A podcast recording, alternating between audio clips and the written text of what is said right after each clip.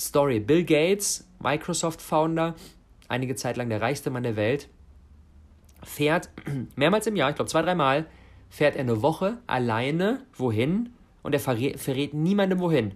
In so eine Hütte in irgendeinem Wald, wo niemand sonst ist. Und er nennt das Think Time.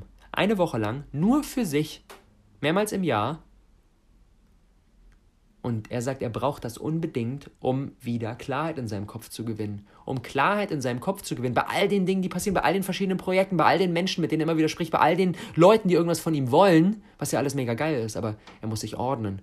Und ich kann das total nachvollziehen. Und wirklich ein Traum, den ich schon einige Zeit habe und den ich dieses Jahr endlich verwirklichen werde, ist, ich werde mal alleine in den Urlaub fahren. Und das klingt jetzt vielleicht für den einen oder anderen ziemlich strange. Rob, der hat so viele geile Leute in seinem Umfeld. Warum sollte der alleine in den Urlaub fahren? Warum nicht? Listen, listen to me, hear me. You can't stop chasing your dream just because somebody in your life won't chase it with you. You can't stop believing in yourself just because somebody in your life won't believe in you. You can't stop chasing the dreams of your life just because when you know when you do it, you're going to have to do it all by yourself.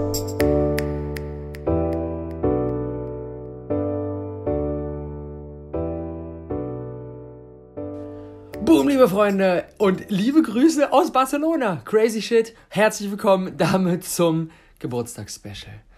Denn Lo und ich sind jetzt für eine Woche hier nach Barcelona abgedüst, nach diesen ersten extrem crazy vier Monaten im Jahr 2019. Ein bisschen Revue passieren lassen, ein bisschen planen der nächsten Steps und natürlich auch feiern meines Geburtstags. Denn ich bin 29 Jahre alt geworden und ich möchte diese Episode nutzen, um dir einen Einblick zu geben in meine drei Top-Learnings des vergangenen 29. Lebensjahres, das ich hiermit komplettieren durfte. Und ich möchte auch ohne Umschweife direkt reinstarten, weil noch in keinem Jahr bisher in meinem Leben ist so viel passiert wie in den letzten 365 Tagen. Es ist unfassbar. Wenn ich zurückschaue, wo ich vor zwölf Monaten stand, dann hat sich gefühlt seitdem alles verändert und ich könnte in dieser heutigen Episode gut und gerne ein 3-Stunden-Special machen und 45 Punkte durchballern. Machen wir aber nicht. Ich habe mich auf die drei wichtigsten fokussiert. Und ich würde sagen, damit starten wir direkt rein. Und das erste Learning, was ich unbedingt mit dir teilen möchte, ist, dass es um Großes, um wirklich Großes auf die Beine zu stellen, braucht es sowohl die Herzenergie, die Leidenschaft, die Begeisterung, das, das Brennen, aber auch die Kopfenergie, das Kühle, das Rationale. Und da wirst du vielleicht sagen, so, ja, ja, ist ja jetzt nichts Neues so. Ist natürlich auch nichts Neues. Habe ich aber in diesem Jahr nochmal auf einer viel, viel tieferen Ebene verstanden und gefühlt. Und ich glaube, dass es bei vielen von solchen Weisheiten, die man eigentlich weiß, nicht darauf ankommt, dass man die schon mal irgendwo gehört hat, sondern darauf ankommt, dass man die wirklich verinnerlicht. Und ich habe sie dieses Jahr verinnerlicht. Und zwar möchte äh, möchte einen kleinen Einblick geben. Und zwar ich bin ähm, ja ähm, gerade im wechselseitigen Coaching mit der wundervollen Chiara Bachmann von Fräulein Finance. Ähm, Chiara ist Talentspiele-Teilnehmerin im letzten Jahr gewesen. Ich betreue sie jetzt weiter in Form meines sechsmonatigen Mentoring-Programms. Wir bringen da ihr Business auf ordentlich auf Vordermann. Aber im Gegenzug coacht sie auch mich. Denn sie ist absolute Expertin im Thema Finanzen und das ist ein Thema, wo ich definitiv eine Unterstützung brauche und deswegen habe ich sie mir reingeholt. Und was wir gemacht haben, und das ist auch noch gar nicht so lange her, ist unsere Aufgabe in den letzten Wochen gewesen, so ein bisschen wegzukommen von dem, okay, wir arbeiten so von einem Launch zum nächsten und machen, einen, machen alles sehr lean Starter. Wir testen das mal aus, ohne viel Risiko. Wir haben in letzter Zeit auch teammäßig viel mit Praktikanten, mit Freelancern, mit Leuten, die einfach für eine kürzere Zeit dabei sind, gearbeitet, um einfach auch möglichst wenig Risiko zu haben. Und dementsprechend auch natürlich möglichst ähm, wenig finanzielles Commitment. Und der Punkt ist jetzt, dass wir mittlerweile an einem, einem, einem, einem Stadium angelangt sind, wo es einfach mehr Kontinuität braucht. Auf der einen Seite people-technisch, auf der anderen Seite aber auch finanztechnisch. Mehr Planung, mehr Struktur, Budgetierung. Das sind so Begriffe, die habe ich noch irgendwie aus dem ersten Semester Sportmanagement in der BWL-Vorlesung, aber seitdem nicht mehr wirklich gehört. Weil super viel einfach, ja, okay, wir machen mal den Launch, dann gucken wir mal, was passiert und so weiter. Und das ist auch diese Energie, die natürlich am Anfang sinnvoll ist. Und ich bin jetzt seit fünfeinhalb Jahren auf dieser Reise des Unternehmertums unterwegs und bis dahin war das großartig und hat immer mega gut funktioniert. Und jetzt merke ich, dass es da ein bisschen mehr Struktur braucht. Und dann haben wir Folgendes gemacht. Wir haben einen, Jahresplan aufgestellt mit allen Projekten, die wir haben. Wann bringen die eigentlich welche Einnahmen rein? Wann gehen welche Ausgaben raus? Was gibt es für monatliche Fixkosten? Ähm, was gibt es für Variabelkosten? Haben das Ganze in ein riesiges Excel-Dokument einmal eingepflegt mit verschiedenen Tabellenblättern und Unterpunkten zu den einzelnen Projekten und wirklich so ein, so ein sickes Monstrum, was ich jedem am Anfang nicht empfehlen würde, aber jetzt mittlerweile macht es extrem viel Sinn. Und dabei haben wir herausgearbeitet, nachdem wir die ganzen Steine alle mal so hochgehoben haben, haben wir herausgearbeitet, dass unsere Flaggschiff-Projekte, die Awesome People Talentschmiede, die Awesome People Conference, das sind ja so die Dinge, für die ich bekannt bin. Das sind unsere großen Projekte, die wirklich viele, viele tausende Leute erreichen und damit wirklich einen massiven Impact kreieren. Und es sind auch beides Projekte, die sind sehr, sehr innovativ die Talentschmiede mit Casting und dann nehmen wir Leute mit nach Bali und von zu Hause aus kann man mitarbeiten oder Awesome People Conference, keine klassische Online-Konferenz, sondern Events. Dort werden die Interviews gefilmt, aber auch keine Speaking-Events, sondern Interviews. Die werden dann aufgezeichnet, dann kann man sie im Rahmen der Online-Konferenz später anschauen, alle for free ausgestrahlt und so weiter. Also beides sind sehr, sehr innovative Modelle, die es so in dieser Art und Weise vorher noch nicht wirklich gab. Und der Punkt ist, bei diesen sehr, sehr, sehr, sehr innovativen Modellen ist es häufig so, dass die mit sehr viel Kosten verbunden sind, weil sie sind sehr innovativ, sie sind neu.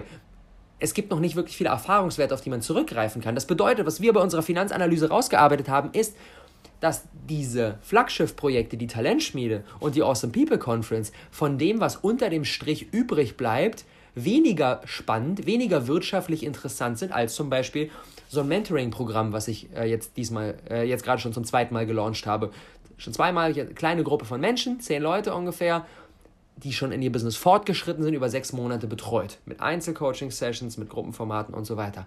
Und das, das Mentoring-Format ist ein Format, das ist nicht wirklich innovativ. Das ist, ja, das ist halt irgendwie ein Einzelcoaching, das ist eigentlich ein, das ist so das klassische Coaching-Handwerk. Man spricht mit den Leuten, arbeitet längerfristig mit ihnen, erzählt gemeinsam Transformationen, gibt noch eine Mastermind und so weiter. Das ist eigentlich keine Komponente dabei, bei der ich sage, das ist jetzt unfassbar innovativ, das gibt es sonst noch nicht. Und dieses Format, dieses Mentoring-Format, ist wirtschaftlich spannender als die Awesome People Conference und als die Awesome People Talentschmiede. Bedeutet nicht, dass ich jetzt nur noch Mentorings mache, weil es geht mir darum, maximal viele Menschen zu erreichen, maximal großen Impact zu kreieren. Und das kann ich natürlich nicht im 1 zu 1 machen, sondern die 1 zu 1 Dinge, die Mentorings, die sind für die Fortgeschrittenen, die dementsprechend auch ein größeres Budget haben. Aber was ich wirklich dieses Jahr gelernt habe, ist diese Kombi aus der Begeisterung, der Leidenschaft, der Innovation, diese, komm, wir kreieren was Neues, wir revolutionieren die ganze Kiste, weil wenn ich in dieser Energie permanent drin bin und nur solche Dinge wie Talentschmiede und, und Awesome People Conference und so weiter mache, dann kriegen wir schwer eine Kontinuität rein, weil es eben auch sehr kostenintensive Projekte sind und dementsprechend wir auch wenig fixes Team aufbauen können, weil wir dafür das Budget nicht haben. Und das Mentoring ermöglicht uns, wirklich ein fixes Team aufzubauen, weil wir eine Planungssicherheit haben, weil man über sechs Monate lang diese Klasse durchläuft, das heißt sechs Monate verlässlich die Einnahmen reinkommen. Und diese Kombi aus der Innovation und aber auch dem bisschen Köpfchen und bisschen schauen, okay, was, was ist denn eigentlich, was ist denn eigentlich das, was jetzt unternehmerisch auch sinnvoll ist? Und beide Dinge zu tun. Nicht auf einem Extrem unterwegs sein, nicht nur die Innovation machen und aber auch nicht nur die, okay, hm, sinnvoll wäre jetzt dies und das, sondern wir brauchen die Mischung aus beidem.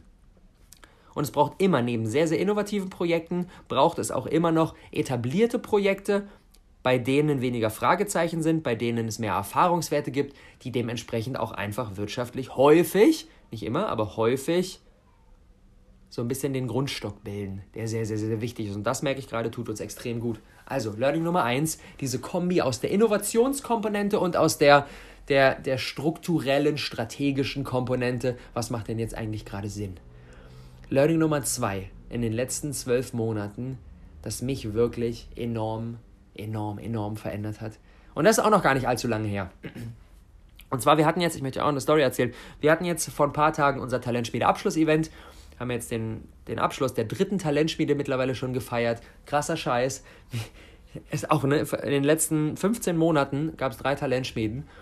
Ähm, und bei diesem Talentschmiede-Abschluss-Event haben wir mal was Neues ausprobiert. Und zwar normalerweise bei unseren Abschluss-Events war es immer so, ich habe eine Menge Input gegeben, und dann gab es noch QA-Runden, die Leute konnten mich Fragen stellen. Ich habe versucht, von jedem alle Probleme zu lösen. Und jetzt aber mittlerweile, ich habe gemerkt, ich komme mit diesem, ich bin der Bottleneck, ich bin der Flaschenhals, durch den alles durch muss, ich muss jedes Problem von allen Leuten lösen. Mit diesem Mindset kommst du irgendwann nicht mehr aus. Wenn es so eine Größe erreicht hat, dann kommst du damit nicht mehr aus.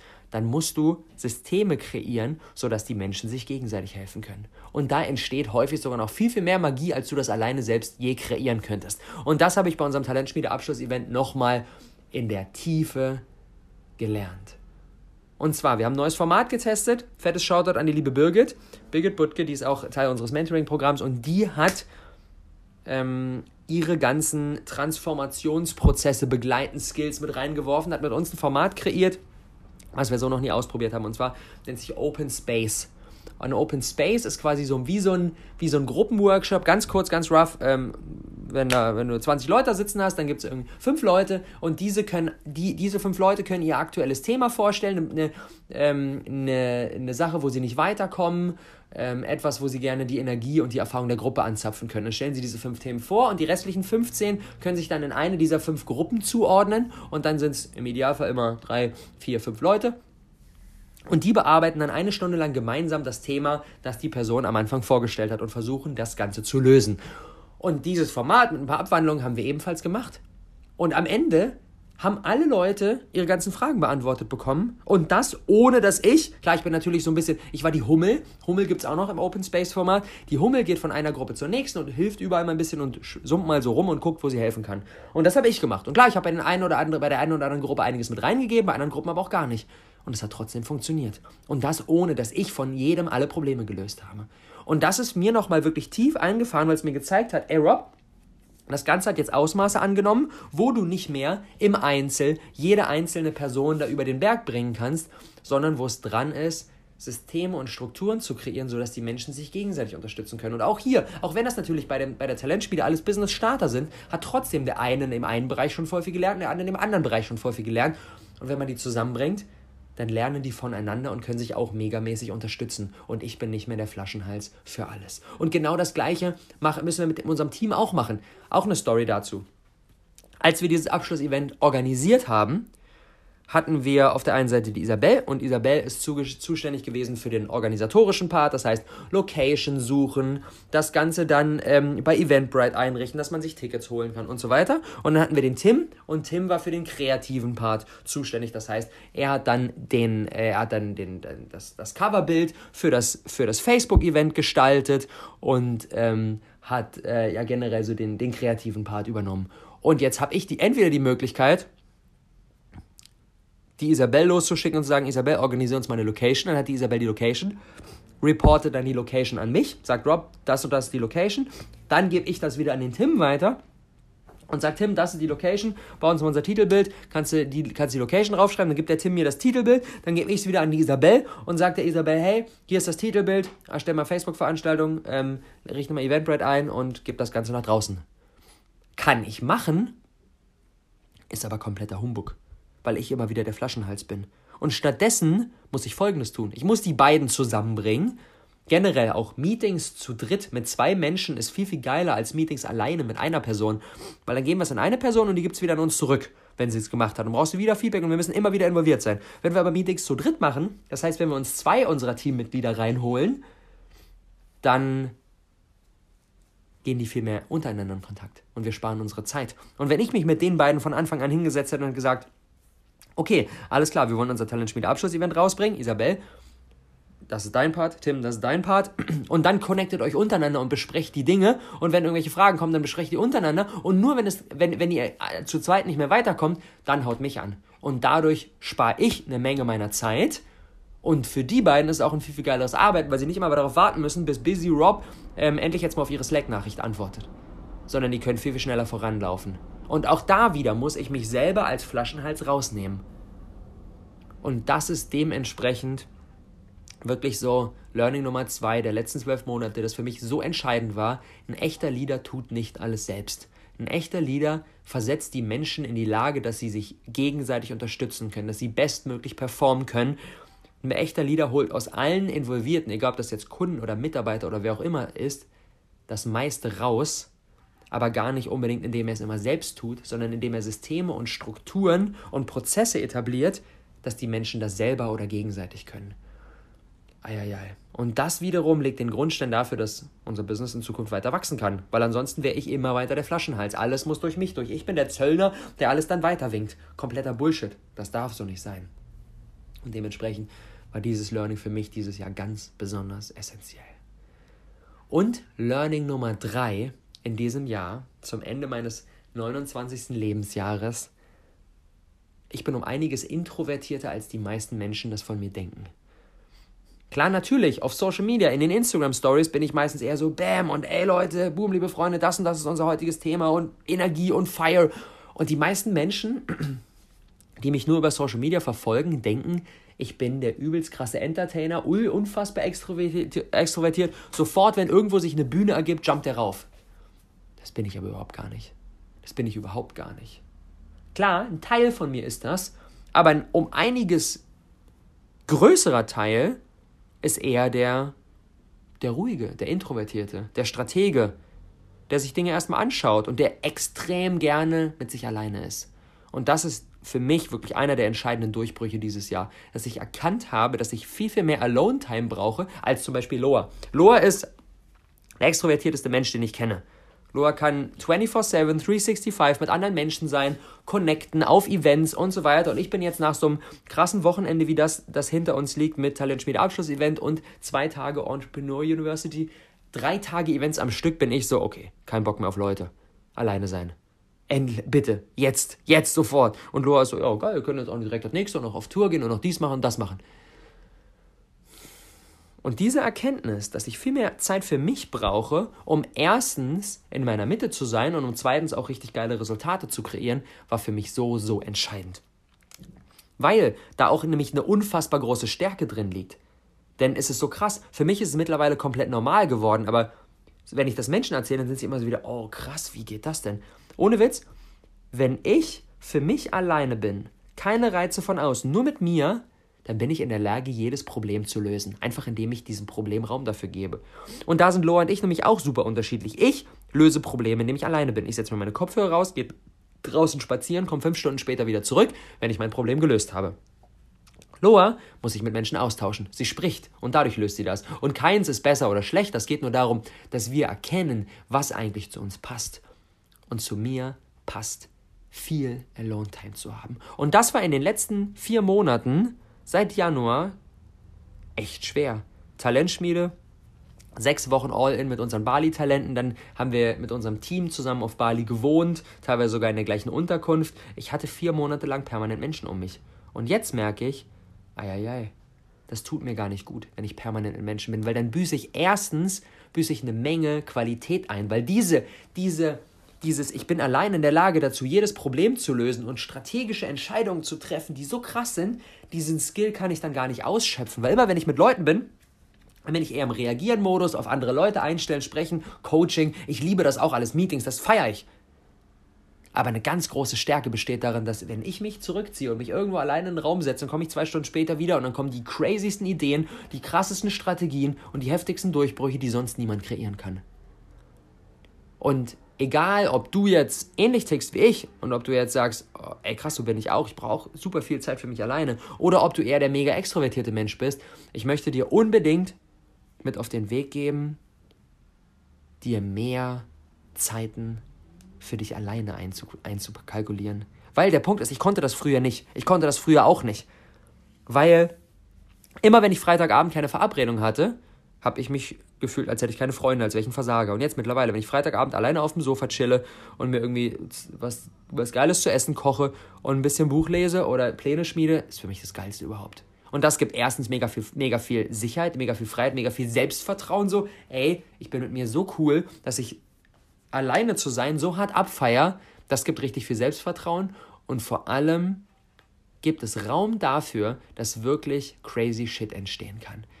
Story. Bill Gates, Microsoft-Founder, einige Zeit lang der reichste Mann der Welt, fährt mehrmals im Jahr, ich glaube zwei, dreimal, fährt er eine Woche alleine wohin und er verrät, verrät niemandem wohin.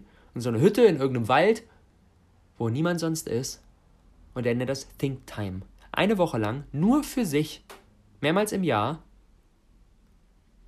Und er sagt, er braucht das unbedingt, um wieder Klarheit in seinem Kopf zu gewinnen. Um Klarheit in seinem Kopf zu gewinnen, bei all den Dingen, die passieren, bei all den verschiedenen Projekten, bei all den Menschen, mit denen er immer wieder spricht, bei all den Leuten, die irgendwas von ihm wollen, was ja alles mega geil ist, aber er muss sich ordnen. Und ich kann das total nachvollziehen. Und wirklich ein Traum, den ich schon einige Zeit habe und den ich dieses Jahr endlich verwirklichen werde, ist, ich werde mal alleine in den Urlaub fahren. Und das klingt jetzt vielleicht für den einen oder anderen ziemlich strange. Hä? Rob, der hat so viele geile Leute in seinem Umfeld. Warum sollte der alleine in den Urlaub fahren? Warum nicht?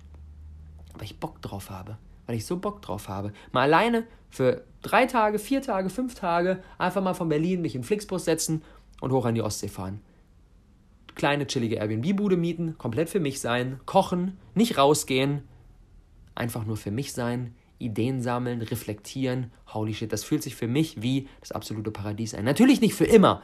Aber dadurch, dass ich gerade so in der anderen Seite des Extrems unterwegs war und so viele Menschen um mich hatte, habe ich da gerade richtig, richtig Bock drauf.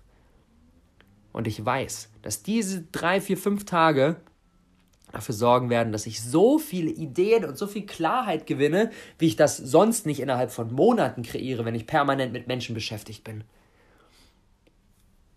Und das sieht man ja auch alleine schon an meinem How to Fascinate-Test. Äh, wenn du den How to Fascinate-Test von Sally Hogshead noch nicht gemacht hast, unbedingt nachholen. Ich packe den Link unten rein. Großartiges Ding. Haben wir mit der Talentschmiede sehr, sehr viel gearbeitet. Hat sehr viel Klarheit für die, für die Talente gebracht. Und wenn du ihn gemacht hast, ein bisschen drin bist, ähm, mein von den sieben verschiedenen Typen, Mystique. Mystique ist eher der, ich ähm, bin tendenziell mehr, ähm, mehr alleine, beobachte immer erstmal, bin eher der Introvertierte, ist bei mir der Viertmeiste, das heißt quasi die Mitte. Und Passion, also Passion ist quasi Language of Relationships, immer mit Menschen und connecten und schnell zu Leuten Vertrauen aufbauen, ist bei mir das fünfte. Das heißt, Mystik ist mehr als Passion.